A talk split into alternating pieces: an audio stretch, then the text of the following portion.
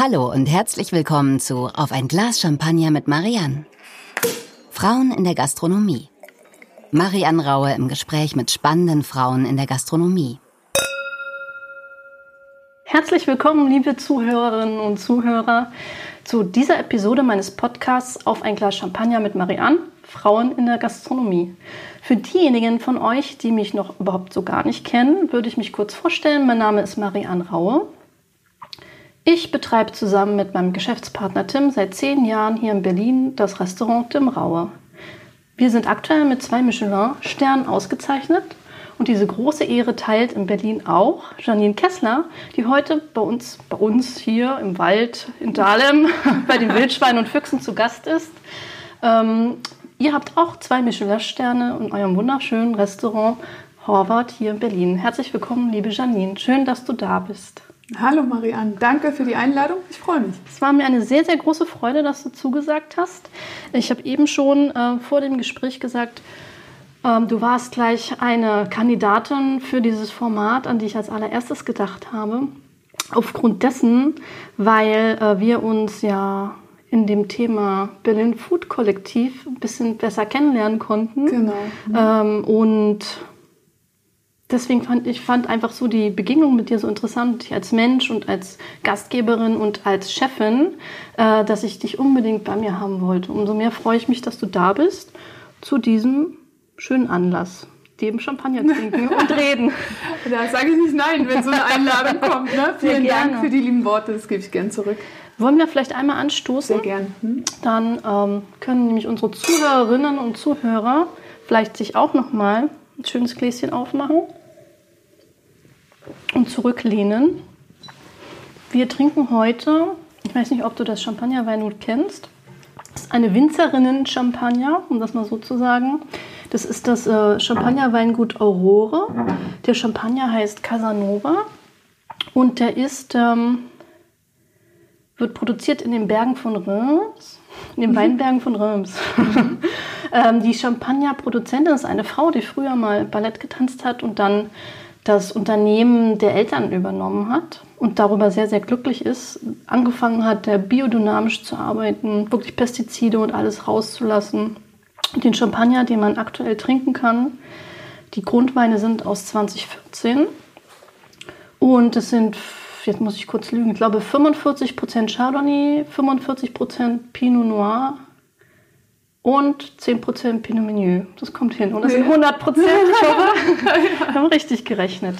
Und ich fand das einen ganz schönen äh, Anlass, den heute aufzumachen und den mit dir zu trinken, weil das, glaube ich, auch wirklich so ein Frauenpower-Champagner ist, so wie du bist. Absolut, der soll uns durchs Gespräch tragen. genau. Hm, vielleicht für unsere Zuhörerinnen und Zuhörer wäre das mit Sicherheit sehr, sehr interessant, äh, wenn du mal ganz kurz was über dich erzählen würdest, vielleicht deinen Werdegang, deinen Lebensweg in kurzen mhm. Worten, weil einige werden dich mit Sicherheit nicht kennen und dass du alle dann auch ja. alle im Bilde sind. Ja, absolut, gerne. Ähm, ja, ich bin Janine, Janine Kessler. Äh, ich bin Geschäftsführerin vom Restaurant Horvath, betreibe das Restaurant jetzt seit sechseinhalb Jahren, also bald werden es sieben Jahre tatsächlich, äh, gemeinsam mit meinem Mann, Sebastian Frank, äh, der jetzt auch schon über zehn Jahre Küchenchef in dem Restaurant ist.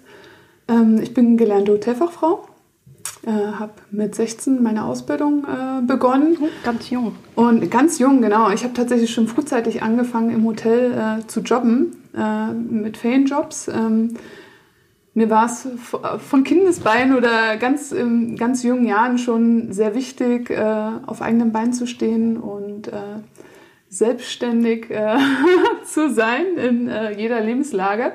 Und ähm, genau, das heißt, es hat mich tatsächlich schon früh äh, zu meinem Beruf hingezogen und ich habe da ganz, ganz früh gespürt, ähm, dass das für mich der Weg sein soll.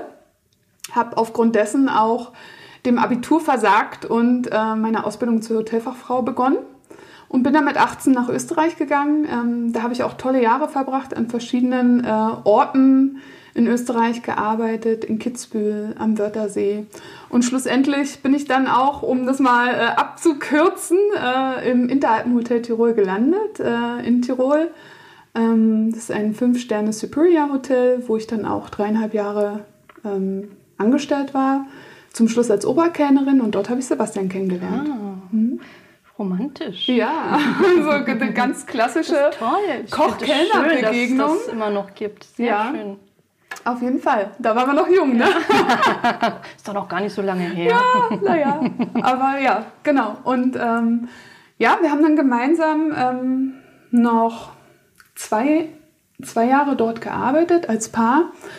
Und als wir dann gemerkt haben, okay, irgendwie wird die Nummer hier ein bisschen fester zwischen uns beiden, äh, habe ich gesagt, mich zieht es irgendwie dann doch wieder zurück äh, in meine Heimat nach Berlin und habe ihn gefragt, ob er sich vorstellen könnte, mich zu begleiten oder dass wir das gemeinsam machen, ob das unser Weg ist. Und äh, ja, dann sind wir nach Berlin gekommen. Ja.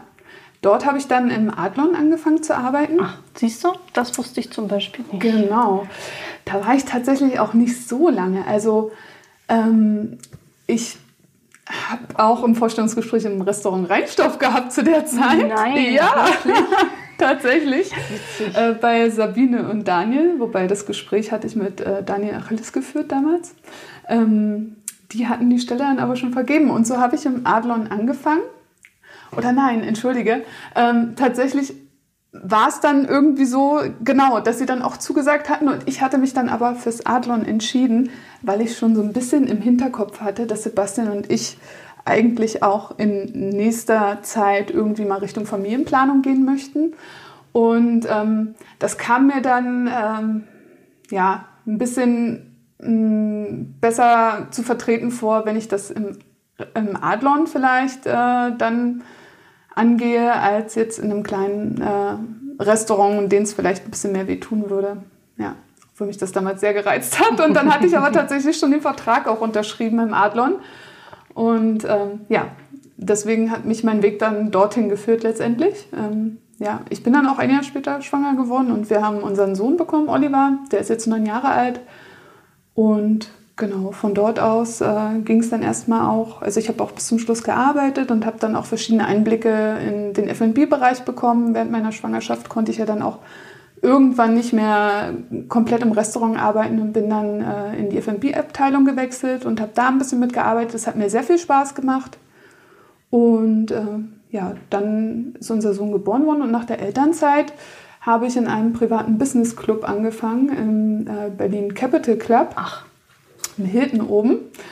Äh, und da war dann so der klassische Werdegang Mutter, der äh, Partner ist Küchenchef in einem Restaurant, arbeitet in der Gastronomie. Dann habe ich tatsächlich ähm, ja, an, einer, an einer Bar im Frühstücksservice begonnen. Ja, ähm, und das war dann eine ganz große Herausforderung und da sind wir eigentlich wahrscheinlich auch schon so ein bisschen beim Thema, ähm, wie man so junge Mütter dann auch wieder in ihren Arbeitsalltag inkludieren kann und das und auffangen natürlich auch. Absolut, ja. Das war, das war nicht einfach, die Zeit. Also das war auch die prägende Zeit eigentlich, ähm, ja, wo wir dann für uns beschlossen haben, dass der Weg uns in die Selbstständigkeit führen wird. Weil deine Möglichkeiten auch wirklich begrenzt waren? Ja. Ähm, also eigentlich hat es schon früher angefangen, als Sebastian und ich uns kennengelernt haben. Da haben wir dann zwischendurch immer ähm, so Berlin-Aufenthalte gehabt, wo wir ähm, ja für ein paar Wochen mal so Saison, äh, war die Saison unterbrochen. Man hat ja immer Saisonverträge gehabt. Und in der Zwischenzeit ist man dann nach Hause gefahren und dann waren wir irgendwie mal vier Wochen in Berlin, haben bei meinen Eltern geschlafen, damals noch, ja. Und äh, in der Zeit haben wir ein Existenzgründerseminar gemacht zusammen. Und äh, da haben wir utopisch unser gemeinsames Restaurant geplant und wir waren damals, ich glaube, ich war, oh Gott, wie lange bin ich? ich glaube, ich war 21, 22.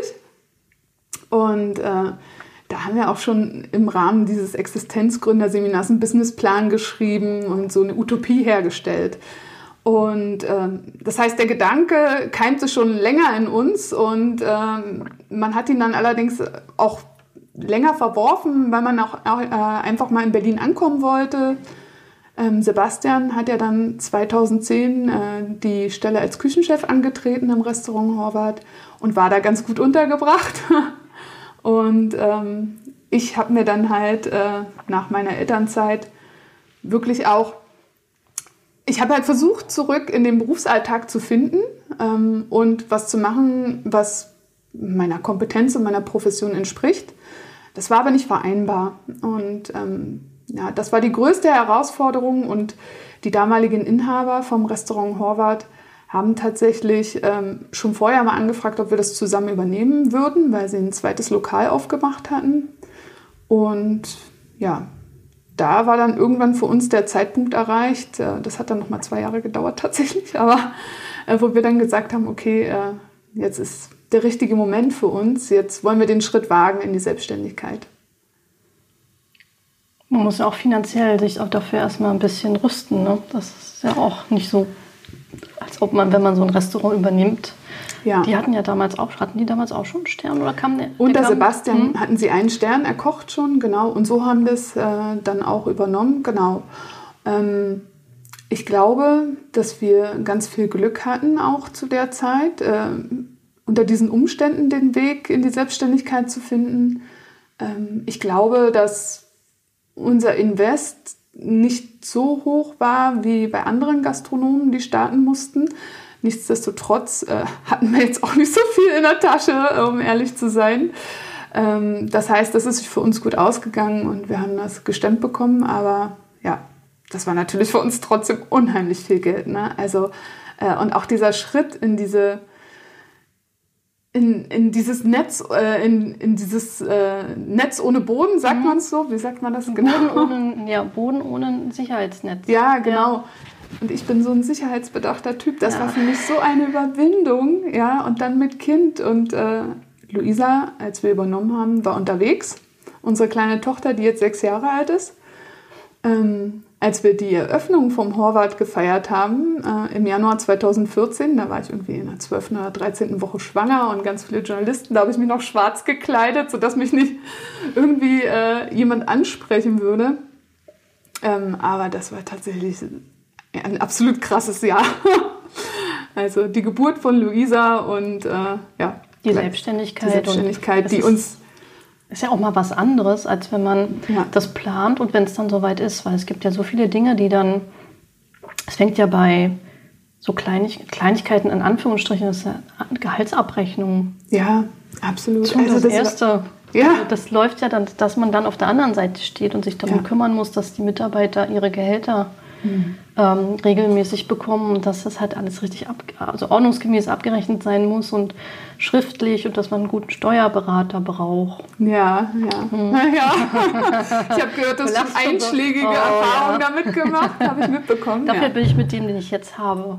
Ja. Oder die zwei, die ich habe. Ja, das ist ähm, total mehr wichtig. als äh, ja. ganz, da habe ich halt einen super Glücksgriff. Sowohl die, die monatliche ähm, BWAs, die ich mache, mhm. als auch dann den Jahresabschluss. Das machen für mich zwei verschiedene Firmen mhm. und ich bin wirklich sehr, sehr, sehr glücklich darüber. Also das, mhm. ich glaube, dieses, dass etwas so schlecht gelaufen ist, hat ja. eben dafür gesorgt, dass man das andere erstens mehr zu schätzen weiß, wenn es dann gut läuft und ja. vor allen Dingen ähm, dann auch viel besser darauf achtet. Aber es ist in vielen Dingen im Leben so. Also was wir an Herausforderungen hatten äh, im ersten halben Jahr, das war ja, also sondergleichen, sowas habe ich noch nicht erlebt, was ich für Müll gemacht habe am Anfang. Das kannst du dir nicht Erzähl vorstellen. mal. Fällt naja, also ein? nee, so spontan ein Beispiel fällt mir jetzt gar nicht mal ein, aber ich hatte ja tatsächlich das große Glück äh, bei den Vorbesitzern, die auch wirklich äh, gute Freunde geworden sind über die Jahre. Edith Berlinger und Dietmar Schweizer äh, sind die Vorbesitzer vom Restaurant Horvath. Die haben das Lokal ja an demselben Standort seit 2004 dort betrieben und äh, haben jetzt das Restaurant Rio Grande mit einem Blick auf die Oberbaumbrücke.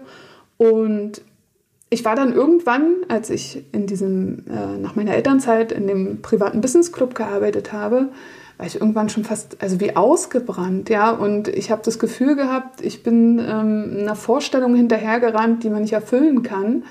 Ähm, sei es, dass ich das Gefühl hatte, also ich habe halt im Frühstücksservice gearbeitet.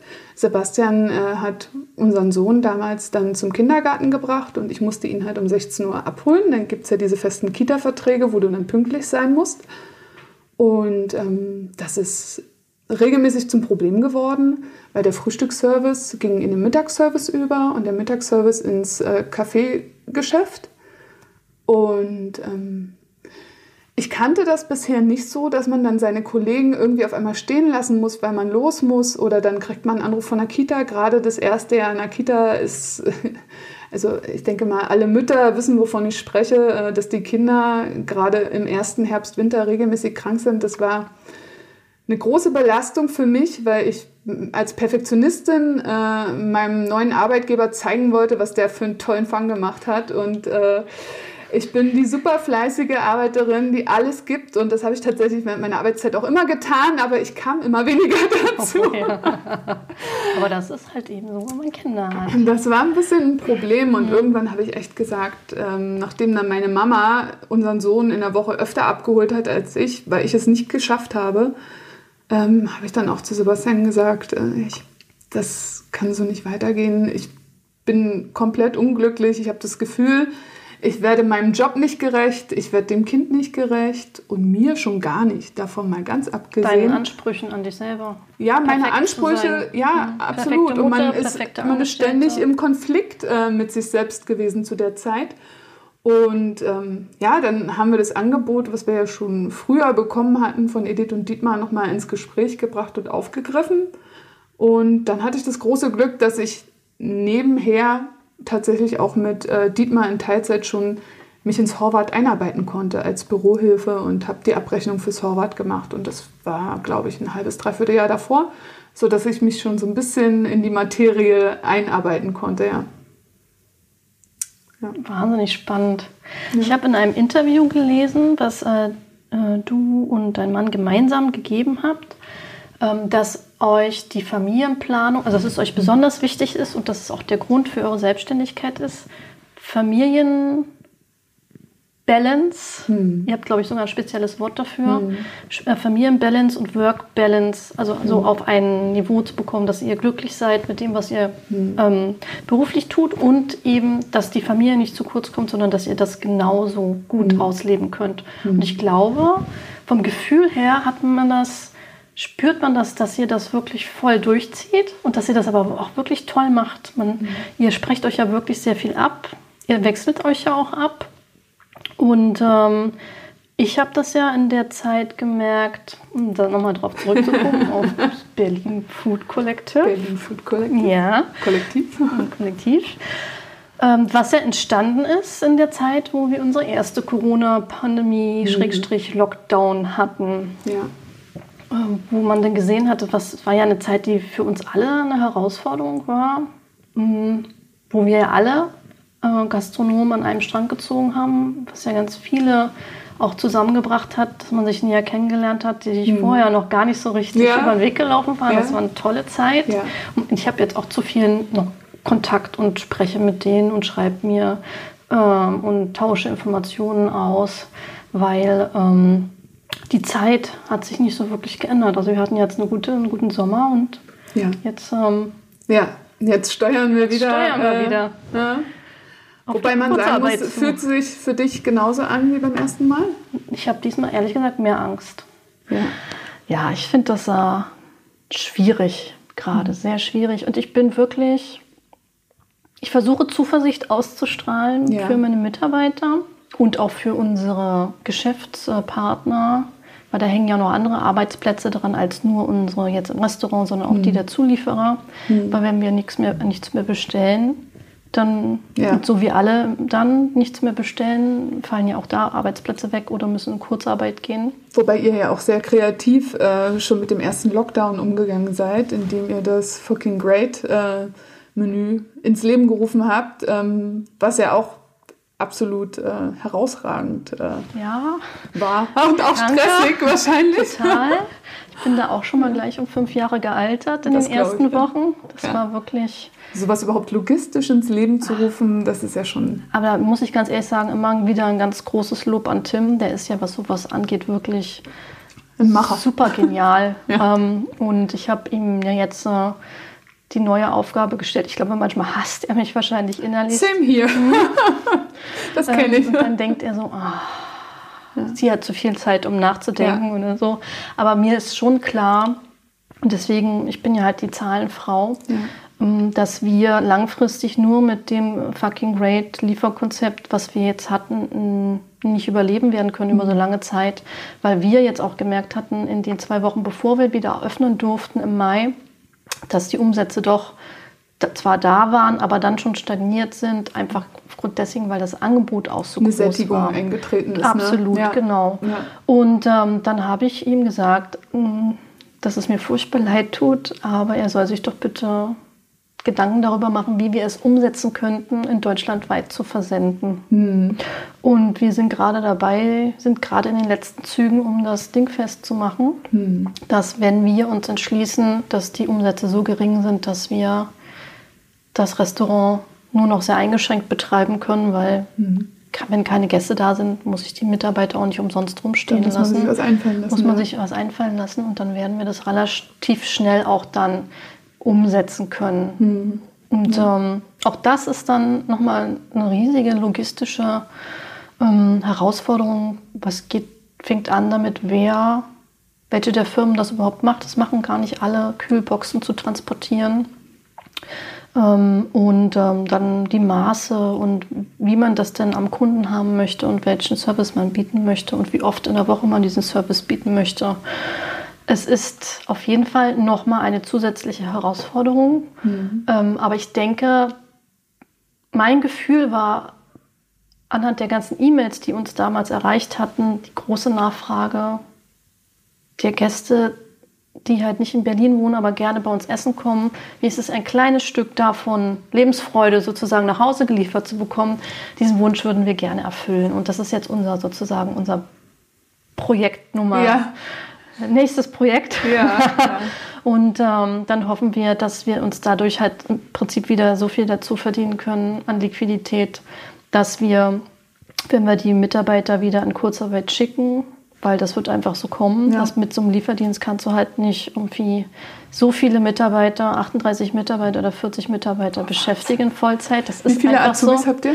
Momentan zwei. Oh, okay, das geht. Ich glaube, äh, es, waren, es waren mal mehr. Es oder? waren mal mehr, Ja. genau. Ja, Aber ein, ist, einer hat ausgelernt, Ja, okay. eine Mhm. ist aus Berlin weggegangen und dann hat sich das halt alles wieder so ein bisschen reduziert. Ja.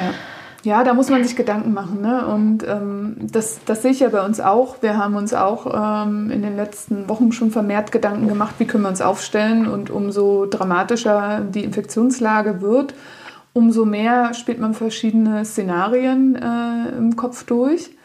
Und auch wir haben uns jetzt Gedanken gemacht. Wir werden uns zum Beispiel ähm, über Weihnachten, Silvester parallel aufstellen. Also wir nehmen für Silvester Reservierungen entgegen. Ähm, wir haben ein Silvestermenü kreiert, wie jedes Jahr eigentlich. Ähm, da kann man die Tickets über unsere Website äh, erwerben. Und da bieten wir ein Menü an bis 23 Uhr. Sperrstunde wird es auf jeden Fall geben. Da brauchen wir uns äh, Keine ähm, Illusionen Keine machen. Illusionen machen, genau, dass wir dann noch mit den Gästen anstoßen. Und parallel planen wir aber auch gerade das Silvestermenü äh, in fünf Gängen zur Abholung anzubieten oder nach Hause zu schicken. Ähm, dafür hat Sebastian heute auch einen Videodreh gehabt. Ähm, und ja, weil ich glaube, ähm, dass man nicht zu blau, äh, blauäugig in die nächsten Wochen gehen darf als Gastronom. Man muss sich äh, breit aufstellen und für mich ist er einer der Vorreiter, der das jetzt auch nebenher alles laufen lässt, ist auch Billy äh, vom Nobelhart und Schmutzig, der da ganz breit aufgestellt ist, ähm, eigentlich schon seit Beginn der Corona-Zeit. Ähm, da würden wir jetzt ein bisschen an unsere Grenzen äh, kommen, muss ich sagen, das jetzt noch parallel alles zu machen, aber auch aufgrund der Familiensituation ne, ähm, ist das halt auch nicht immer so einfach, ähm, das so verschiedene Projekte dann nebenher noch zu machen, neben dem Betrieb, den du führst, ähm, wo du natürlich auch sehr eingespannt bist. Ist wirklich Schwierig. ja, ja, absolut. Ja. Und dann haben wir uns aber äh, tatsächlich auch ja, seit längerem, also zuletzt dann beim Ladies Lunch, äh, bei dem Berlin Food Kollektiv an dem Tag wieder getroffen.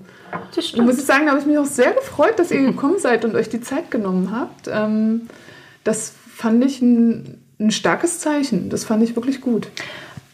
Aber für uns war das ja auch wichtig zu sehen, dass wir letztendlich, und das finde ich eine ganz, ganz positive Entwicklung, dass wir Berliner Gastronomen zusammenhalten. Wenn es wirklich eng auf eng, also wenn es wirklich so eng wird und wir alle über es, und wir haben ja in der Zeit ums Überleben gekämpft ja. und wir werden auch wieder ums Überleben kämpfen.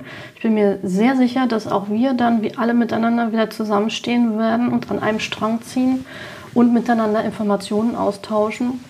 Und was ähm, ich ganz toll fand, war eben der Austausch, der aktive, die regelmäßigen äh, Treffen auf Abstand mhm. ähm, und die Workshops, die wir gemacht haben, ja. die ja wirklich viel hervorgebracht haben. Und das hat ja auch gezeigt, dass wir ja unabhängig jetzt von Covid-19 noch andere Probleme in der Gastronomie haben, über die wir alle nachdenken. Und das ist zum Beispiel, ich glaube, das ist auch so ein Lieblingsthema von dir, mm, ähm, die No-Show-Gebühr bei, äh, ja. Stornierungen. da versuche ich immer alle in einem Boot zu holen, aber irgendwie... Bist du mal ganz engagiert?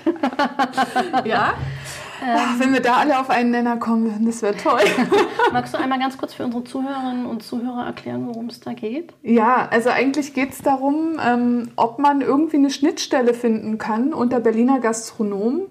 Ähm, diese No-Show-Gebühr, die wird ja im Prinzip erhoben. Ähm, ich erläutere es jetzt einfach mal ganz kurz. Ähm, wenn ein Gast kurzfristig storniert, sodass der Tisch nicht weitergegeben werden kann oder wenn er gar nicht erscheint, ähm, dann erhebt man eigentlich eine Gebühr von der Kreditkarte, die vorab bei der Reservierung zur Garantie hinterlegt wurde. Ähm, und das ist mittlerweile wirklich gang und gäbe, gerade in den Restaurants, ähm, die zum Teil nur ein Seating haben und äh, wo die kulinarischen Konzepte auf mehrgängige Menüs ausgelegt sind.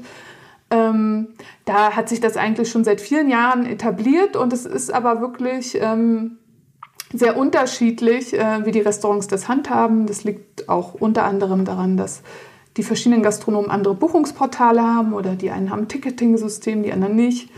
Ähm, von daher ist es gar nicht so einfach, da irgendwie äh, einen Nenner zu finden. Aber ich würde es, also ich würde es schwerstens begrüßen, äh, wenn wir uns da irgendwie alle ähm, mal an einen Tisch setzen könnten und wirklich auch um unserem Beruf und dem, was wir tun, diese Dienstleistung, die wir vollbringen, mehr Wertschätzung entgegenzubringen, ähm, vielleicht berlinweit es schaffen würden, ähm, sich da auf, auf gleiche Parameter zu verständigen und zu sagen, wenn du in Berlin essen gehst und du willst in ein Restaurant, was gut bewertet ist, was mehrgängige Menüs anbietet, egal ob Stern oder nicht, ähm, dann hast du diese berlinweite No-Show-Gebühr von, und dann unterwerfen wir uns keiner erneuten Diskussion mit dem Gast. Ich habe keine Kreditkarte hier und dort. Das, ich meine, ich glaube, das kennen wir alle. Ähm, und die Gäste, die zu uns essen kommen, die, die zeigen uns einfach ihre Wertschätzung für das, was wir an dem Tag für sie vorbereitet haben. Das würde ich super finden. Ähm, aber das ist natürlich ähm, letztendlich wie in vielen anderen Themen schwer umzusetzen, weil jeder ganz eigene Erfordernisse für seinen Betrieb hat und man da einfach nicht alle in einen Topf werfen kann. Ich glaube, das ist ein Prozess, der da noch stattfindet, aber ich glaube, dass wir einen super ersten Schritt gemacht haben mit verschiedenen Sachen äh, in unseren Gesprächen und ich glaube, ähm, so, so offen und ehrlich, wie wir uns in dieser Zeit begegnet sind, ich glaube, so offen und ehrlich, Marianne, weiß nicht, wie es dir geht, waren wir alle noch nie miteinander? Also vielleicht auf einer anderen Ebene und auf einer ganz, wir haben uns entblößt in unserer Angst, in unserer, in unserer Unsicherheit und versucht, uns gegenseitig irgendwie zu helfen und ähm, uns offen mit Rat und Tat zur Seite zu stehen. Wen ich auch unheimlich beeindruckend fand in der Zeit, war Oliver Bischof von äh, der Coda de Serba, der da auch sehr engagiert war. Und ähm, ich bin mit, mit allen von euch seit dieser Zeit wirklich in regelmäßigem Austausch oder Telefonaten. Und das zeigt mir, dass da was, ein, also dass was geblieben ist, ähm, was hoffentlich noch lange anhalten wird. Und ähm, dass irgendwie ja, eine neue Aufrichtigkeit und eine neue Transparent, äh, Transparenz untereinander ohne äh, diese Ellenbogenpolitik ähm, da stattgefunden hat. Und ich würde mir wünschen, ja, dass wir das weiterhin nutzen, um die Berliner Gastronomie einfach noch stärker zu machen auch. Mhm, da gebe ich dir auch wirklich recht. Ähm, ich habe das genauso empfunden wie du. Also für mich war das eine tolle Gelegenheit, auch mal die Kollegen wirklich ähm, auf Augenhöhe kennenzulernen, mit denen wirklich Gespräche über das Geschäft zu führen. Weit hinaus über dieses oberflächliche Geplänkel, was man manchmal ja. hat, weil man auch eigentlich meistens was zwischen ja auch Tisch total und Stuhl normal ist, gar ja, keine Zeit dafür hat. Man freut sich, dass ein Kollege essen Ja. kommt, Ja. aber meistens gibt es keine tiefgründigen äh. Gespräche am Tisch, weil man einfach auch keine Zeit dafür hat. In dem Moment ist ja auch der Bedarf nicht da. Und Du, ich werde dir jetzt nicht, wenn ich bei euch essen bin oder andersherum erzählen, ach, bei mir läuft es gerade betriebswirtschaftlich richtig schlecht. Hast du mal einen Tipp für mich? Keine Ahnung. Ja. Nein, aber, Aber das war für mich dieses Gefühl zu haben, ich könnte eigentlich alle jederzeit anrufen, um Rat fragen, sagen, du, bei mir ist das gerade die und die Situation. Ist das bei dir auch so? Wie schätzt du das ein? Wie gehst du damit um? Und man tut es. Also ich mache das, andere Kollegen machen das auch bei mir. Ähm, Man macht das, ohne auf den anderen herabzusehen, weil der nach Hilfe fragt oder nach einem Rat oder sich austauschen möchte. Ja, Und das ist absolut, so ja. eine Art von äh, Augenhöhe, wie wir sie vorher einfach definitiv nicht hatten. Und ich denke, dass das über die nächsten Jahre der Vorteil von uns Berliner Gastronomen sein wird, weil wir einen Zusammenschluss geschafft haben, der dem Gast auch irgendwann spürbar sein wird. Wenn wir aus dieser Krisensituation raus sind und so weiter so stark zusammenwachsen, werden wir mit Sicherheit auch nochmal gemeinsame Ideen und Aktionen miteinander machen, ohne diesen Druck dahinter vielleicht auch, den wir gerade haben. Ja. Dass man da auch einen Mehrwert für die Gäste draus äh, generiert und für die Mitarbeiter. Weil wir hatten ja in der Zeit auch Gespräche darüber, wie wir Mitarbeiter führen, ja, wie wir sie einstellen, wie wir ihnen einen guten Arbeitsplatz schaffen wollen. Und das, man hat gemerkt, es war für alle ein wichtiges, wichtiges Thema. Ja. Ich finde auch, ähm, dass man an diesem Netzwerk, was wir, was durch diese Zeit, was natürlich vorher in, in anderen Strukturen vielleicht schon vorhanden war, bei uns durch die Gemeinschaft oder, oder ähnliches. Genau, da würde ich auch gerne nochmal drauf zu sprechen kommen, Ja. die Gemeinschaft. Ja, Aber gerne. Erstmal zu Ende. Genau, und dass man da einfach wirklich auch ähm, über die Wintermonate hinaus dran festhalten kann. Ich würde es ganz, äh, ganz wichtig finden und ich glaube, dass da nur jeder, äh, der sich austauscht, in, in diesem Kontext äh, davon profitieren kann und wird. Ja, Ja, ja. Und Ja. jetzt die Gemeinschaft. die Gemeinschaft. Also die Gemeinschaft, vielleicht erklärst du mal für unsere Zuhörerinnen und Zuhörer, was sich denn dahinter verbirgt und in welchem Zusammenhang das jetzt mit euch, mit eurem Restaurantkonzept steht. Ich glaube, das ist auch ganz, ganz wichtig, dass man das versteht. Genau, also ähm, die Gemeinschaft ist ein Verein, der ins Leben gerufen wurde ähm, durch eine Idee von Billy. Ähm, und Billy dann Wagner, wenn ich kurz ein Billy Wagner von Nobelhart und Schmutzig, genau, entschuldige. Ähm, und Billy ist vor, ich glaube 2016, äh, habe ich einen Anruf bekommen von ihm und der meinte, äh, hier Janine, lass uns doch mal irgendwie zusammensetzen. Ähm, ich habe da eine Idee. So, und dann haben wir uns da an einen Tisch gesetzt mit ihm, mit Ivo Ebert vom Restaurant 1 unter 0 damals noch, ähm, mit Dylan und Spencer vom Restaurant Ernst damals noch. und äh, ich hoffe, ich habe niemanden vergessen. Und äh, genau, dann äh, haben wir gemeinsam überlegt, ob es Sinn macht ähm, und ob es unserem Arbeiten zuträglich ist, wenn wir gemeinsam an Sachen arbeiten. Und ähm, daraus ist die Idee entstanden, dass ein Netzwerk entsteht von Gastronomen, Köchen, Köchinnen, äh, Bäckerinnen und äh, ja, einfach Lebensmittelproduzenten, Landwirten und äh, Landwirtinnen und ähm, dieses Netzwerk dazu dient, ähm, ja, die Ernährungswende zu unterstützen, ähm, uns untereinander zu, zu vernetzen und ähm, ja, auch zu bilden ne? ähm, und ein Verständnis füreinander zu schaffen und so den Grundstein zu legen, anders miteinander zu arbeiten. Ähm, das war so ein bisschen der Grundgedanke und ich glaube, dass da auch jeder ähm, aus der Truppe, die damals zusammengesessen ist, ähm, für sich eine ganz eigene Intention und eine eigene Interpretation der Gemeinschaft hatte, was mir immer unheimlich wichtig war. Ähm, das habe ich ja auch mit ins Berlin Food Kollektiv hineingetragen, aber es wollte keiner eine Gang mit mir gründen. Tim wollte kein Pate sein. ähm, Ungewöhnlich, ja? Oh Gott, nein, Spaß. Ähm, und äh, mir ist, ist es sehr wichtig, ähm, aus der Warte heraus gemeinschaftlich Sachen zu schaffen, zu erarbeiten, besser zu werden, ähm, sich gegenseitig ähm, zu inspirieren und ähm, ja, auszutauschen und äh, da sich nie als fertig zu empfinden und immer daran zu arbeiten, sich zu verbessern und das auch mit Hilfe und Input von anderen. Und das fand ich total bereichernd eigentlich. Und ähm, im Rahmen dieser Gemeinschaft ähm, veranstalten wir ein jährliches Symposium.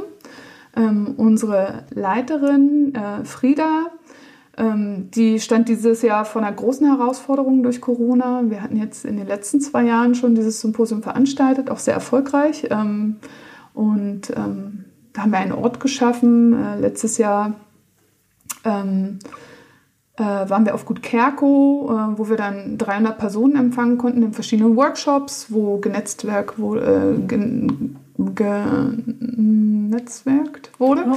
ja, oder wo sich ausgetauscht wurde. Ähm, und das war, das war ganz spannend. Ähm, dieses Jahr findet das in digitaler Form statt. Das heißt, es gibt nach wie vor verschiedene Hofbesuche mit hohen ähm, natürlich Hygienemaßnahmen und Sicherheitsmaßnahmen.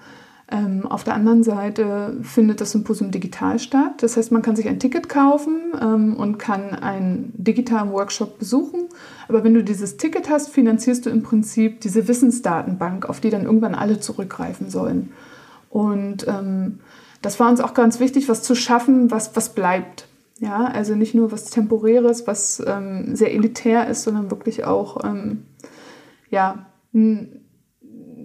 Wissen zu vermitteln und dementsprechend auch die verschiedenen Professionen zu bedienen. Ja, da hat ja jeder ganz andere Sachen dazu beizutragen. Inwiefern beeinflusst euch das jetzt ganz so als Beispiel im Restaurant? In eurem Menü zum Beispiel? Genau, also wir arbeiten wirklich auch ähm, seit Jahren mit verschiedenen Landwirten zusammen und ähm, Sebastian gestaltet das ein bisschen anders als zum Beispiel Micha oder ich glaube im, im Nobelhart und Schmutzig haben sie äh, einen Koch, der die verschiedenen Höfe abfährt. Ähm, wir besuchen die unter anderem auch privat, jetzt mit unseren Kindern dann. Also da verbindet man auch wieder äh, ja, Beruf und, äh, und Freizeit, Familienfreizeit.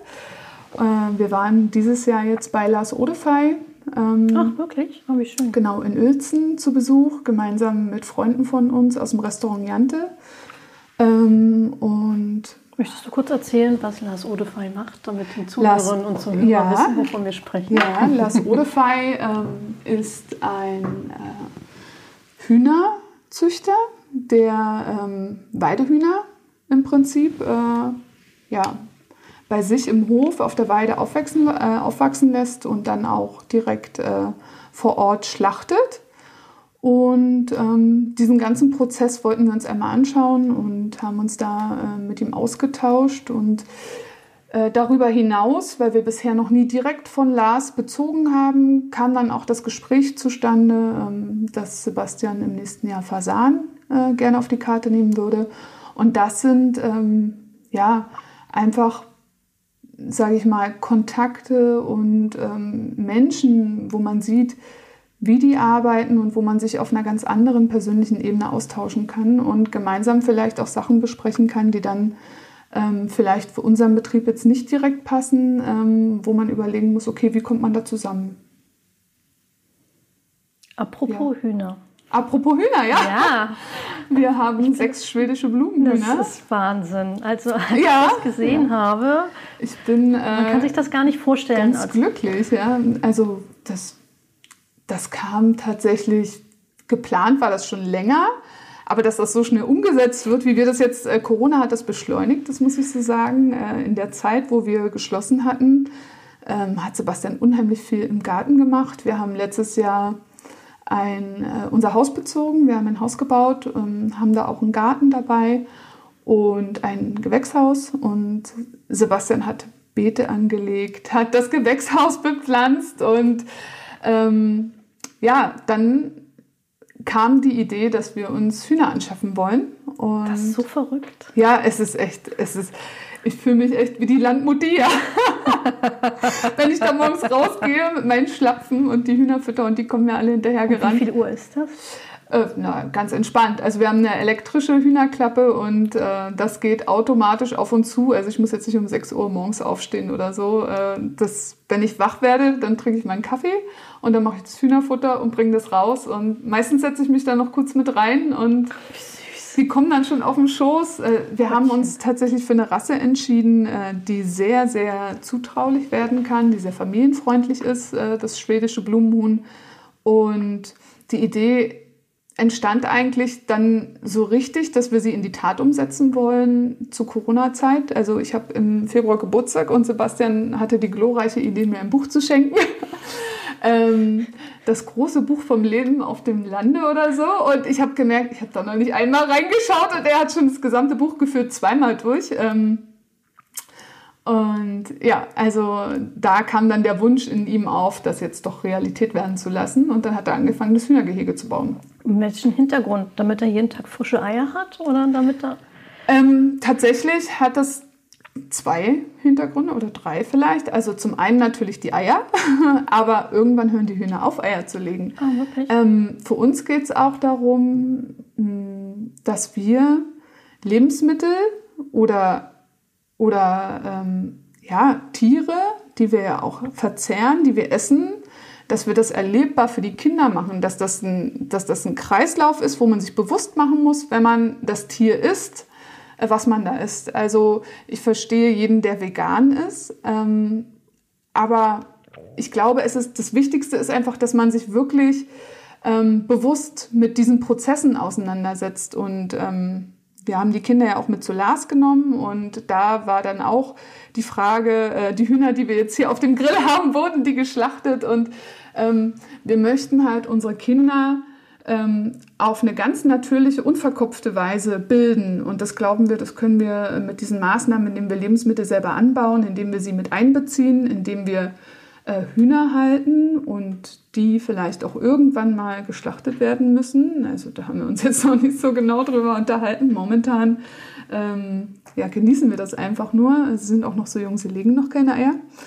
Ähm, aber dass sie das einfach äh, auf, eine, auf eine unkomplizierte Art und Weise einfach erfahren und äh, in ihr Leben mitnehmen. Das finde ich ganz, einen ganz, ganz, ganz tollen Ansatz. Ich bin ein bisschen neidisch. Ne? Ich wäre ja, auch gerne gerade Kind bei euch. Ich lade dich gerne ein, äh, vorbeizukommen. Das ins Hühnergehege. Ich komme gerne mal vorbei. Ich kann mir das nämlich überhaupt nicht vorstellen. Ja. Weil ich hatte schon mal davon gelesen, ja. dass man halt auch Hühner mieten kann. Ja, das äh, haben unsere Nachbarn gemacht ja? tatsächlich. Und ich habe hier auch ein bisschen Rasen. Da habe ich mir schon mal Gedanken gemacht, wie das wohl wäre, wenn man mit Hühner, wenn man Hühner hätte. Mhm. Weil das, ich glaube, sowas hat sowas Bodenständiges. Das, also nicht es erdet einen total. Genau, das ist das richtige ja. Formulierung, dieses Erden. Mhm.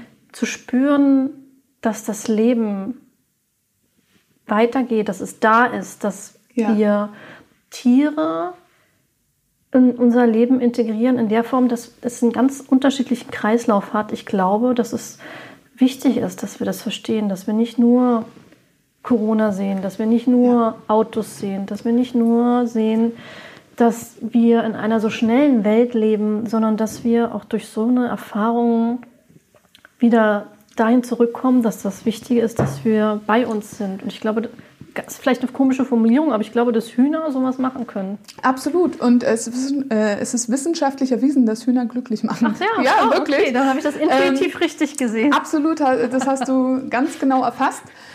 Was für mich total ein wichtiger Hintergrund ist, ähm, und das ist auch was, was ich immer wieder versuche in der Gemeinschaft anzustoßen, wo mir aber momentan noch so ein bisschen neben unserem Hauptbusiness, dem Horvath, äh, die Zeit fehlt. Äh, die möchte ich mir definitiv nehmen. Umso größer und älter die Kinder werden, umso weniger sie meine Zeit beanspruchen.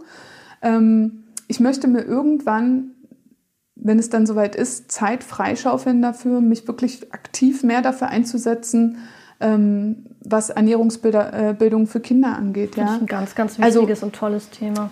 es gibt keine Schulgärten mehr eigentlich. In, in ganz, ganz vielen Schulen äh, sind die ja, in den Boden gestampft worden.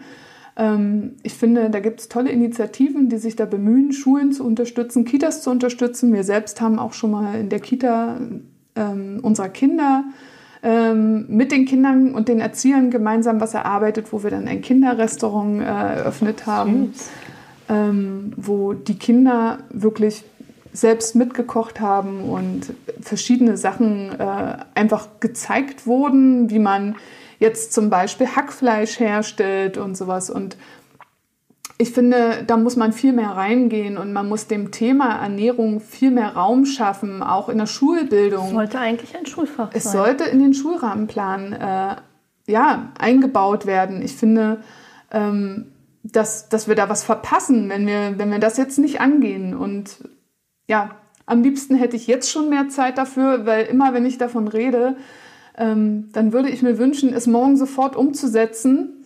Ähm, aber deswegen hoffe ich ja auch auf, auf dieses tolle Netzwerk, was wir gemeinsam als Gastronomen schaffen, was wir als Gemeinschaft schaffen, wo wir uns wirklich auch schon Gedanken machen um Nachwuchsförderung oder Weiterbildung von Fachkräften, weil, wenn wir ganz ehrlich sind, ist ähm, die Ausbildung zum Restaurantfach oder ähm, zum Hotelfach einfach ein bisschen antiquiert.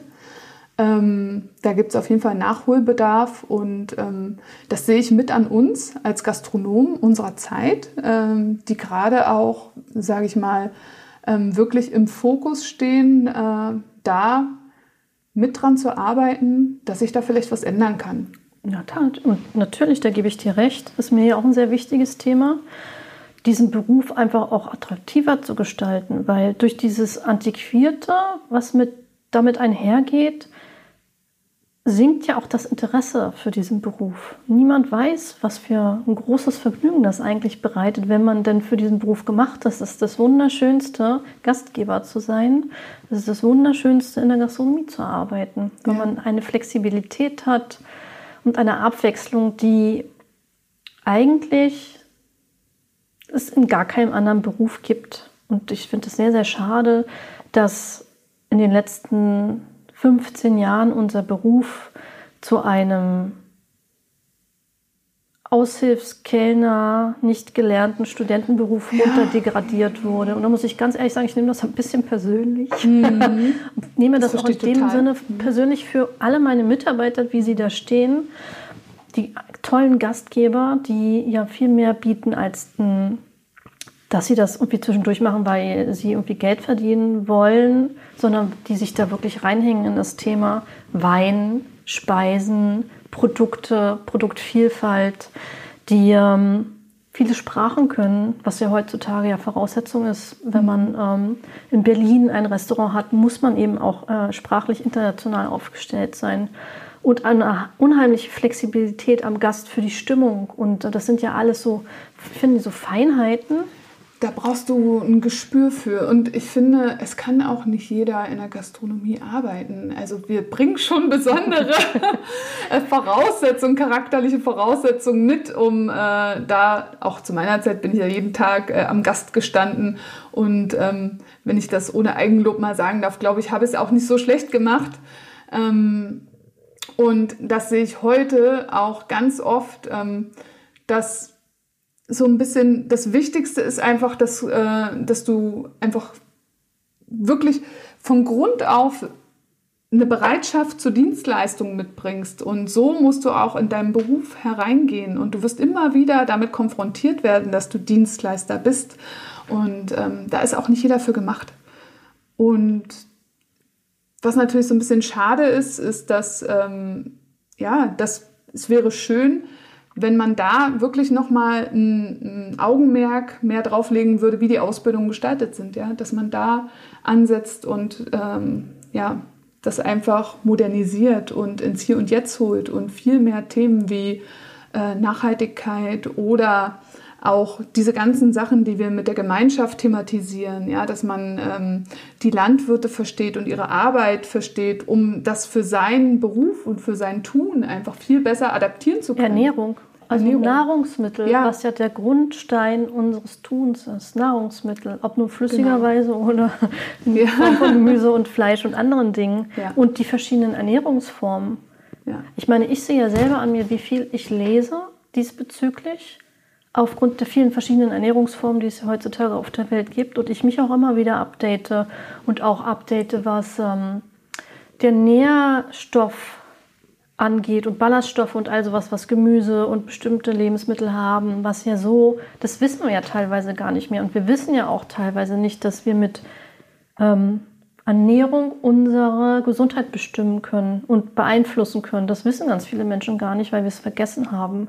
Ja. Weil wir da zu einer die Industri Industrialisierung hat ganz viele negative Aspekte auch mitgebracht und das ist, dass wir eben dazu übergegangen sind, einfach das zu essen, was uns irgendwie aus dem Tiefkühler auf den Tisch gesetzt wird. Korrekt. Wir, und, das sehe ich als großes Problem. du wirst ja auch geprägt auf Geschmäcker in der Kindheit schon. Und da ist es natürlich an den Eltern, ähm, da wirklich für, äh, für Abwechslung zu sorgen und vor allem auch wirklich dafür zu sorgen, dass die Kinder verstehen, was sie essen und warum sie vielleicht jetzt keine Erdbeere im Dezember essen sollten, auch wenn sie vielleicht irgendwo äh, bei Rewe im Regal liegt. Ähm, und da auch wirklich konsequent zu bleiben. Und ähm, das ist natürlich für, für, für Kinder, die in der Stadt groß werden, deutlich schwieriger als für Kinder, die dann wirklich natürlich mit diesen Sachen äh, groß werden. Die sehen, ich habe hier Bohnen gepflanzt, ich habe hier, jetzt hat Papa Grünkohl eingesetzt, der kommt jetzt so langsam und ähm, da haben die ein ganz anderes Verständnis dafür. Ne? Ähm, das kann natürlich auch nicht jeder äh, Elternhaus oder jeder Haushalt leisten. Ähm, von daher finde ich, ist das auch äh, so dringend, das Thema, das in die Schulen zu bringen, damit das wirklich jeden erreicht. Ne? Ich finde das ganz bewundernswert, das muss ich dir auch nochmal so offen sagen, dass ihr das als Gastronomenpaar geschafft habt, Familie so gut zu integrieren in euer Leben und ähm, da so eine gute Balance zu schaffen und das auch wirklich in allen ähm, Formen wirklich ganz stringent äh, durchzuleben. Ich würde mir halt persönlich wünschen, dass viel mehr Gastronomiepaare, viel, viel mehr Gastronomen den Mut hätten, Familie zu gründen und das so weiterzugeben. Aber ich meine, das, Das Thema ist aber auch nicht so einfach. Das- ne? genau. Also ähm, ich muss ganz, ganz ehrlich sagen, wenn ich jetzt in dieser jetzigen Phase schaue, wir sind beide vom, vom Restaurant abhängig und wir leiden gerade so sehr mit unserem Laden, ja. Ähm, und natürlich hast du dann eine ganz andere Angst. Also Angst, ja, schon. Letztendlich man ist es, hat, wenn man so man hat eine ist es Existenzangst, das ist so, ja.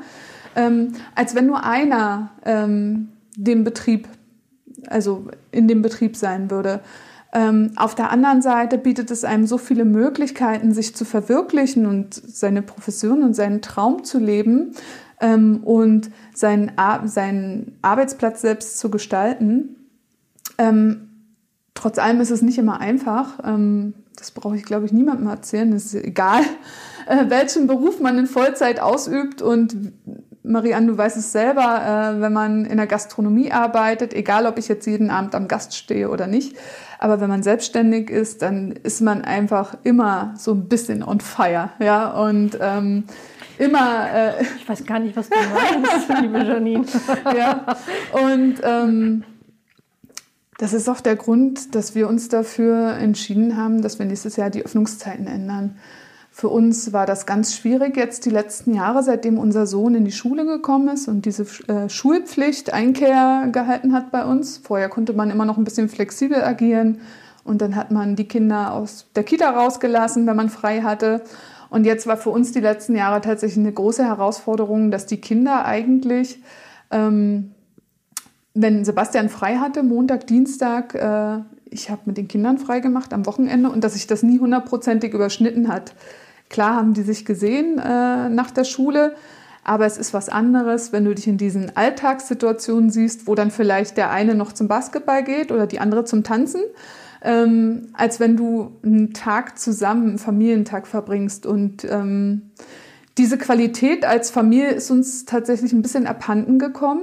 Ähm, das ist uns ganz krass durch Corona äh, klar geworden, als wir auf einmal ja, fast sechs Wochen jeden Abend zusammen am Armbrotstisch saßen. Das war schon auch ähm, eine beängstigende, aber eine sehr besondere Zeit, ähm, aus der wir versuchen für uns wirklich uns ähm, die Essenz herauszuziehen, was brauchen wir als Menschen und als Familie, um weiterhin irgendwie glücklich miteinander zu sein. Wir merken, unser Sohn wird größer, der wird präpubertär und äh, der braucht jetzt irgendwie die, den männlichen Part in der Familie noch mal viel stärker, als ich ihm das bieten kann.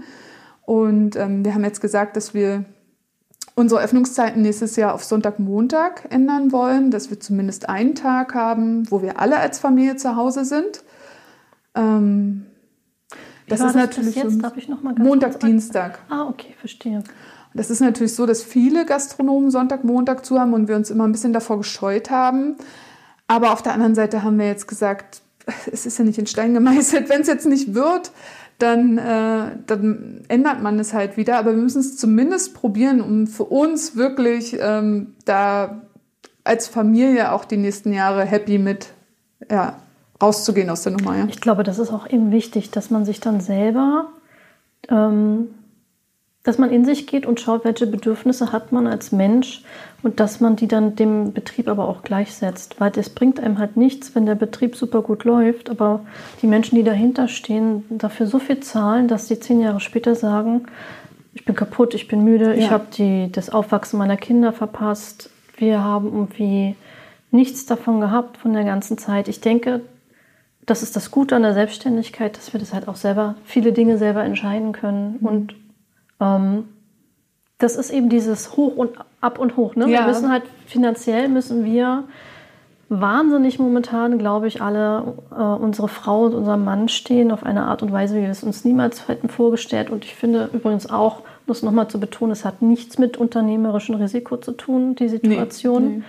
Ähm, weil das ist eine Situation, mit der kann keiner rechnen. Das ist einfach, vor allen Dingen, was ich noch viel schlimmer finde, ist, dass sie nochmal kommt. Ja? Wenn du was einmal überstanden denkst, okay. Und wer weiß, ob das das letzte Mal war. Das, ja, und das war mit Sicherheit auch nicht der letzte Virus. Ja. Also, ähm, mhm. Aber es bringt ja nichts, wenn man dann irgendwie nach zehn Jahren so ausgebrannt ist, dass man den Laden zumachen muss, genau. weil es irgendwie keiner mehr, keiner mehr machen kann. Es, ja. Wir müssen ja alle schauen, wie nachhaltig können wir arbeiten unser Unternehmen führen, dass ja. wir alle uns wohl damit fühlen. Und ich glaube, damit haben wir schon diese Bewusstseinsänderung, ich glaube, die schreitet auch voran, ähm, dass ganz viele Gastronomen das auch sehen, dass es halt auch so eine Balance haben muss, dass wir uns nicht, also wir sind ja alle, wir brennen alle dafür und Gastronomie ist so ein Beruf, da musst du ja für brennen und lodern und eine Leidenschaft für haben.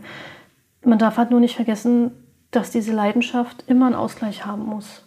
Ja, und es bringt dir halt wirklich nichts. Ich habe ähm, zu Sebastian, bevor wir uns selbstständig gemacht haben, wir haben ein Glück, äh, meine Mama wohnt gleich ein paar Straßen weiter und die ist eine unglaubliche Hilfe. Generell haben wir einen ganz tollen Freundeskreis. Wenn da mal was ist, ähm, dann haben wir da wirklich Menschen, äh, mit denen die Kinder auch eng aufgewachsen sind, ähm, wo, wo man immer irgendwie, ähm, ja, eine Sicherheit hat, dass die Kinder gut aufgehoben sind. Ähm, und Sebastian und ich haben uns aber immer gesagt, ähm, wenn wir uns jetzt selbstständig machen und diesen Schritt wagen, ist einfach das Wichtigste, dass wir uns nicht verlieren und auch nicht nur wir als Familie, wir als Paar. Ja, ich meine, wir sind jetzt auch bei 13 Jahre zusammen und ähm, das, dass das natürlich auch immer wieder äh, bedarf, dass man sich miteinander ähm, auseinandersetzt und von Liebe äh, mal wirklich ganz abgesehen, weil man hat einfach, ähm, ich, ich könnte es nicht mit ihm machen, wenn ich ihn nicht so lieben würde. Und ähm, man, man muss immer unheimlich viel kommunizieren ähm, und auch wirklich achtsam mit sich, mit sich, mit seinen Bedürfnissen, wie du es schon gesagt hast. Also ich mit meinen, er mit seinen und wir mit unseren, ja, äh, umgehen. Und wenn, wenn wir das alles verlieren würden, dann würde mir der größte Erfolg nichts bringen ähm, dann ist das nämlich ein Kartenhaus, was irgendwann in sich äh, zusammenfallen wird. Und ähm, so weit will ich es nicht kommen lassen. Deswegen, deswegen finde ich es auch toll, dass ihr da so realistisch seid und sagt, lieber Sonntag, Montag. Ja. Dass man einfach auch so eine gewisse Beständigkeit da drin hat, einen Familientag und dann genau. halt einen Tag, wo man halt alles andere erledigen ja. kann, sage ich jetzt mal. ja. Aber das ist halt das Schöne an Deutschland, dass wir diesen Sonntag als Ruhetag haben, dass es herrscht, es ist, ja. ist ja nicht wie in den USA, wo man halt irgendwie sieben Tage, 24 Stunden am Tag wirklich immer, ja. mm, mm, mm, sondern das ist das Gute, dass wir den Sonntag haben, dass alles irgendwie so runterkommt. Ich äh, mache das schon seit, seit vielen äh, Jahren eigentlich so, dass ich versuche, sonntags mir auch möglich, äh, nach Möglichkeit freizuhalten und mich mal nicht zu verabreden. Ähm, ich bin ja auch äh, gerne unterwegs mit den Kindern oder mit Freunden oder äh, ja, mit der Familie generell. Ähm, aber versuche wirklich so oft es geht, mir einfach den Sonntag freizuhalten, um einfach nochmal Kraft tanken zu können vor der neuen Woche und dass die Kinder auch irgendwie das Wochenende für sich ausklingen lassen können und oftmals haben wir dann auch so spontan mit die schönsten Tage zusammen, ja. Ähm, und da ist jetzt natürlich der große Wunsch, dass dann der Papa auch sonntags irgendwann dabei ist das und wir es gemeinsam machen können. Genau. Ja. Ich glaube, das ist auch wichtig, dass wir fähig sind, da unsere Wünsche auszuformulieren und es dann selber umzusetzen. Genau. Ich hatte noch mal ein Thema, auf das ich gerne zu sprechen kommen wollen würde. Das ist das Thema Frauen in der Gastronomie. Mhm. Ähm, so heißt ja der Podcast. Und ich frage mich, wir hatten das ja schon einmal am Anfang, dieses Thema einmal Frau und Familie, was ja sehr, sehr schwierig ist in der Gastronomie und Karriere. Ja. Ähm, gibt es denn so Sachen, Situationen oder äh, Worte, die dir einfallen, die dir in deiner Zeit, in der du das jetzt alles so erlebt hast, mal so begegnet sind und du gesagt hast, das, da fühlst du dich jetzt irgendwie klein gemacht, weil du eine Frau bist oder irgendwie nicht so behandelt, als wenn du ein Mann wärst, dass du sagst, das finde ich jetzt irgendwie schwierig, ich würde mir das in Zukunft anders wünschen, ich würde es gerne anders beeinflussen? Ähm, das ist für mich tatsächlich so, ähm, dass ich das aus einer anderen Perspektive vielleicht beleuchten muss, weil es vielleicht aus einer anderen Konstellation heraus manchmal schwierig ist. Ähm, für mich ist es natürlich schwierig als Partnerschaft. Sebastian und ich sind beide Inhaber vom Restaurant Horvath, gleichwertige Geschäftspartner auch neben der Lebenspartnerschaft. Ähm, und in meinem, in meinem beruflichen Werdegang vorm Horvath muss ich sagen, ähm, war ich noch nie in dieser leitenden Position, dass ich da irgendwie äh, hätte herabwürdigt, äh, ja, dass mich jemand herabgewürdigt hat oder so. Äh. Aber ähm, ja, seitdem ich das Restaurant betreue, ist es schon so, dass man als Frau von Sebastian Frank wahrgenommen wird. Und ähm, das war mir ganz lange egal, muss ich auch ehrlich sagen. Ähm, aber mittlerweile ähm, habe ich vielleicht auch ein Alter oder ein Selbstbewusstsein erreicht, wo ich sage, nein, es ist nicht egal. Ich bin nicht Frau von. Äh, ich bin Janine Kessler, ich bin Geschäftsführerin von einem Zwei-Sterne-Restaurant in Berlin. Äh, ich bin Mutter von zwei Kindern und äh, ich bin nicht Frau Frank ich bin Frau Kessler. Darf ich einmal wirklich klatschen jetzt? Weil ich finde es ganz, ganz toll. Und ich finde toll, dass du das so formulierst. Weil als wir unser erstes Vorgespräch hatten zu diesem Podcast, mhm. da hast du zu mir gesagt, Marie-Ann, ich weiß gar nicht, was du jetzt eigentlich von mir willst, warum du willst, dass ich äh, zu dir komme, weil ich bin ja nur Geschäftsführerin. Und da habe ich gesagt, ja. Was für eine geile Scheiße. Du bist Geschäftsführer. Ja, ich weiß. Und Zwei-Sterne-Restaurant in Berlin. Ja. Warum sagst du, ich bin denn nur? Ja, das ist halt, ähm, ich bin jahrelang so halt, ähm, habe ich das eigentlich immer so gehandhabt, dass Sebastian ist einfach die Person, äh, die die Leute sehen wollen. Und ich war da sehr fein damit. Also ich bin auch nach wie vor total ja, fein damit. Ich, ähm, ja. Er hat da ein absolutes Talent dafür zu reden und ich tue mich da manchmal auch schwer, wie man es wahrscheinlich hier Überhaupt im Podcast Nein, dann auch, äh, wenn ich es mir anhöre, kriege ich wahrscheinlich, wahrscheinlich rot und denke, oh Gott. Aber ähm, ja, mittlerweile ist es tatsächlich so, dass ich sage, hey, ich habe jetzt einfach auch schon was geleistet und was ich hier gewuppt habe, neben Kindern, da bin ich jetzt verdammt nochmal auch stolz drauf. Und ähm, das habe ich mir erst für mich selber erarbeiten müssen. Ähm, ich bin nie so gewesen, dass ich äh, mich selbst beweihräucher oder so. Ich war immer eine sehr ähm, oder bin nach wie vor eine bescheidene Person, aber ich finde, wenn, wenn man einfach was geleistet hat, dann kann man da auch wirklich mal stolz drauf sein und darf man das dann auch sagen. Ähm, und ich glaube, dass, dass ich schon stolz darauf bin, das was wir so in den letzten Jahren geschafft haben und dass wir immer noch ein glückliches Paar sind, uns lieben und äh, Das ist auch mein Verdienst mit, weil ich ihn immer zwinge zu reden. das ist nur für dich das Beste, nur für dich das Beste. Nein, Nein. aber ähm, ich finde das auch so wichtig, weil meine Erfahrung ist ja sehr ähnlich wie deiner. Ja. Mir geht es auch wahnsinnig. Äh, ähm, mir gefällt es nicht so gut, um das mal ganz positiv zu formulieren, mhm. dass ich äh, auch heute noch nach vielen Jahren der Scheidung ja. meines Geschäftspartners, damaligen Ehemanns, immer noch definiert werde mit, ah, sind Sie die Ex-Frau von Tim Rauer? Ähm, das ist so, für mich ist das so, ja. so Quatsch, also ja. weil ich bin nicht die Ex-Frau von Tim Rauer, sondern ich bin Marianne Rauer oder vielleicht Marianne Wild, wenn ich meinen mhm. Mädchennamen wieder annehme. Ich bin trotzdem irgendwie die gleiche Person.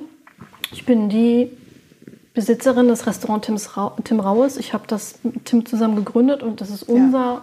unser Baby. Das also ist unser so ein Projekt. Maskottchen oder eine Sekretärin. Ja, oder keine Ahnung. Ja. Oder die, die vielleicht mal die Rechnung bezahlt. Ja. ja. Oder äh, ich glaube auch der ein oder andere, und das finde ich immer so süß, denkt wirklich, ich mache da oben mit meiner Assistentin der Geschäftsführung, die ich nun mal habe, bei so vielen Mitarbeitern, wir machen nichts anderes als den ganzen Tag nur Kaffee trinken und Kuchen essen. Ja. Also ich mache mir ja manchmal einen Spaß draus und mache ja manchmal so Selfies mit einem Kaffee. Ich trinke auch gern Kaffee, so ist es nicht. Und ich esse auch gern ja, Kuchen. Ist, ähm, auch während der Arbeit.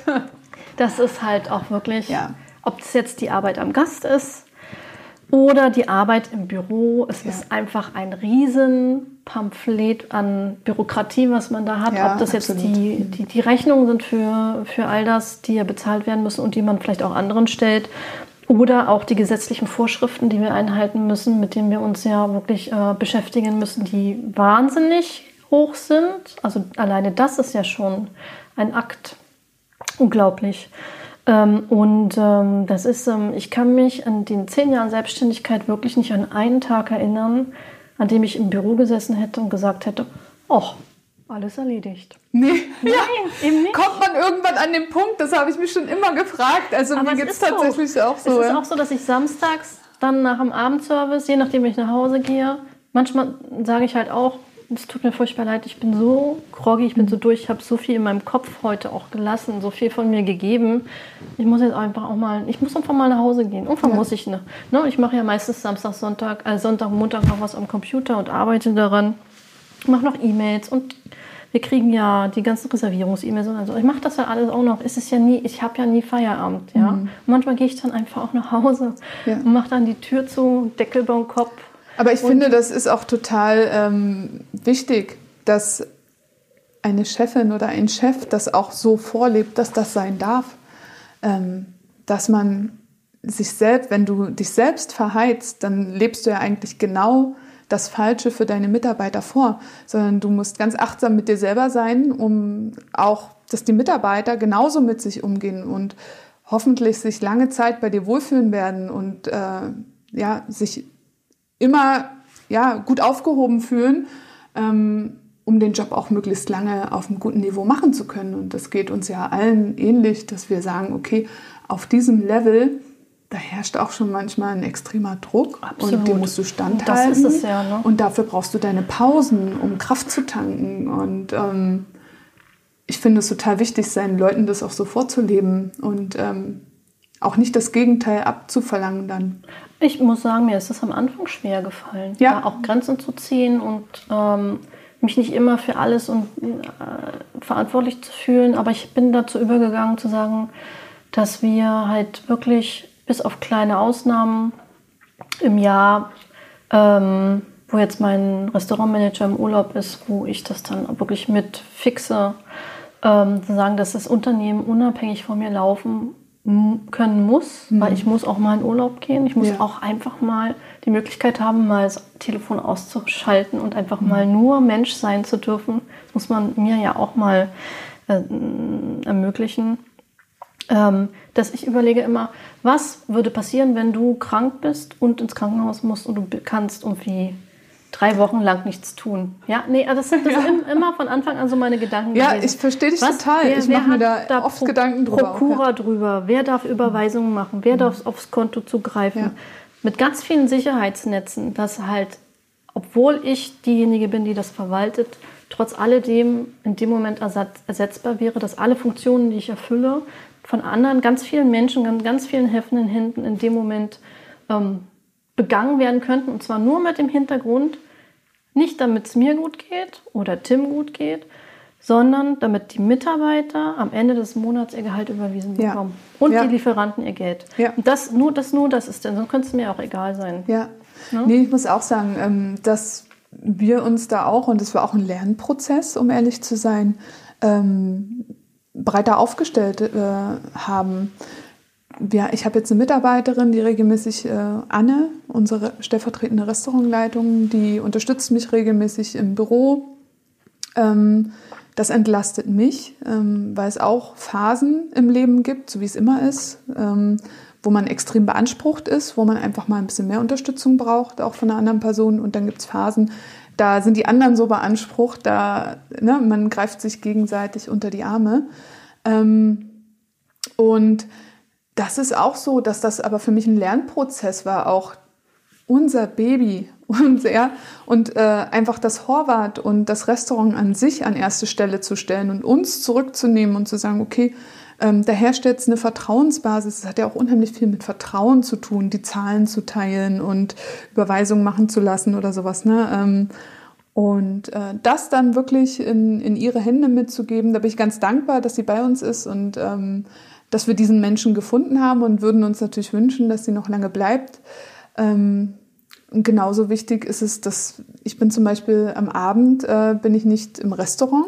Ähm, da haben wir eine ganz tolle Frau, die Janine Voltaire, die äh, die Gastgeberin und Sommeliere ist am Abend ähm, und ja, diese Stelle auch toll ausfüllt.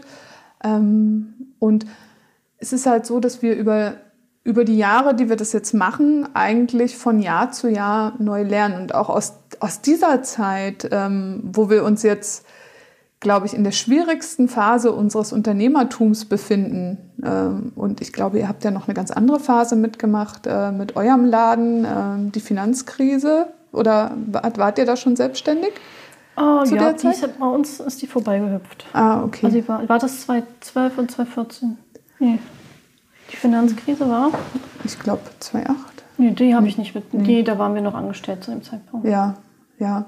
Aber ich sag für uns als, als eigentlich junge Unternehmer ähm, ist das natürlich eine super Herausforderung. Und wenn man sich dann auf so ein tolles Team stützen kann, wie wir es haben, wo die Leute auch schon zum Teil wirklich lange da sind, äh, ist, da ist es total, ja, total wichtig und es wird einem so klar vor Augen, wie wichtig es ist, mit, mit guten Menschen zusammenzuarbeiten, ähm, die man gerne um sich hat und die einen durch diese Zeit tragen und andersherum genauso. Das Ähm, stimmt. Dieser Respekt, Agieren auf Augenhöhe, Vertrauen, das sind so, glaube ich, die wichtigsten Basisdinge, die dann dazu führen, dass man so ein wunderschönes, angenehmes Arbeiten miteinander hat. Und ich freue mich, ich muss ganz ehrlich sagen, auch wenn ich jetzt nicht jeden Mittag und jeden Abend, wenn wir aufhaben, mit im Service bin, ich freue mich, wenn ich die Möglichkeit habe, wenn wir Personalessenszeit haben. Das ändert sich ja momentan immer, je nach Ja. Öffnungszeiten, wie weit wir die immer weiter noch vorziehen Ja, müssen. ja. Ja. Äh, aber daran teilzunehmen und auch mitzuessen und mich zu unterhalten mit den Mitarbeitern und zu hören, was die so machen und ähm, wo die essen waren, was mit den Kindern ist. Ja. Alles irgendwie. Das ist für mich so der wichtigste Zeitpunkt am Tag, irgendwie damit dabei zu sein. ja. Ähm, Dieser Austausch fehlt man mir ja. tatsächlich manchmal, weil ich ja ich ähm, zum großen Teil auch von zu Hause aus arbeite und nicht so regelmäßig direkt im Restaurant bin wie du. Ähm, und von daher genieße ich dann die Momente, wo es dann mal möglich ist. Also wir machen mehrmals im Jahr, also versuchen wir gemeinsam was zu unternehmen als Team. Ähm, und das ist immer so, wo ich mich dann auch mit den Leuten mal zusammensetze und wirklich außerhalb des Ladens mal auf einer ganz anderen Ebene unterhalte und immer wieder feststelle, ah, du bist schon eine coole Socke und es ist echt toll, dass du bei uns bist. Und äh, muss echt sagen, bin gerade so glücklich mit den Leuten, die wir da haben. Ähm, und das auch in dieser in dieser Phase, äh, ja, das ist total viel wert. Das stimmt. Also man ist ja auch glücklich, dass man gerade mit diesen Menschen gerade diese schweren Zeiten erlebt. Es schweißt zusammen. Ne? Absolut. Also so wie wir sie nicht äh, haben hängen lassen in der Zeit, wo es dann auf einmal alles runtergefahren wurde. Ähm, und ähm, wir wirklich alles dafür getan haben, dass sie ihr Gehalt wie immer bekommen können, indem wir aufgestockt haben. Ähm, umso mehr unterstützen, haben sie uns jetzt in der Sommerzeit unterstützt, wo wir mit der Idee um die Ecke gekommen sind, wir machen jetzt hier Sommer-Pop-up und servieren mittags noch. ähm, Sonntags. Dann, vor allen Dingen. Ja, ja sonntags. Ja, das ist dann so die ja. Lieblingszeit wahrscheinlich gewesen. Aber es ist ja wirklich super gut angekommen, oder? Super, ja, das ist echt gut gelaufen. Ähm, und ja, von daher äh, waren wir da total dankbar, auch dass alle so an einem Strang gezogen haben und da mitgemacht haben, weil ich glaube, es war auch sehr anstrengend äh, für die Leute, dieses Mittags und Abends. Wir hatten zusätzlich den Mittwoch frei, also wir hatten drei Schließtage. Aber trotzdem, ähm, Sebastian ist eigentlich in den vier Tagen, habe ich ihn gar nicht gesehen, weil er hat wirklich fast jeden Mittagsservice mitgenommen und von Freitag bis Sonntag war er äh, ab neun aus dem Haus und ist nachts wiedergekommen. Und das war wirklich, wo wir gesagt haben, hey, stopp, jetzt müssen wir echt, äh, jetzt müssen wir echt wieder aufpassen, so dringend, wie es jetzt für, für uns, für den Laden war, dass wir wirklich nochmal einen guten Sommer mitnehmen. Ähm, so wichtig ist natürlich auch, ähm, dass, dass er da jetzt... Äh, dass er nicht ausbrennt, ne? Ja, ja, also genau, ist, ja. Weil die schweren Zeiten kommen ja eigentlich noch. Ja. Aber es werden vielleicht trotz alledem gute Zeiten, egal was jetzt kommt. Weil ich denke, dass die Menschen, die beim letzten Mal zusammengerückt sind, auch diesmal wieder zusammenrücken werden.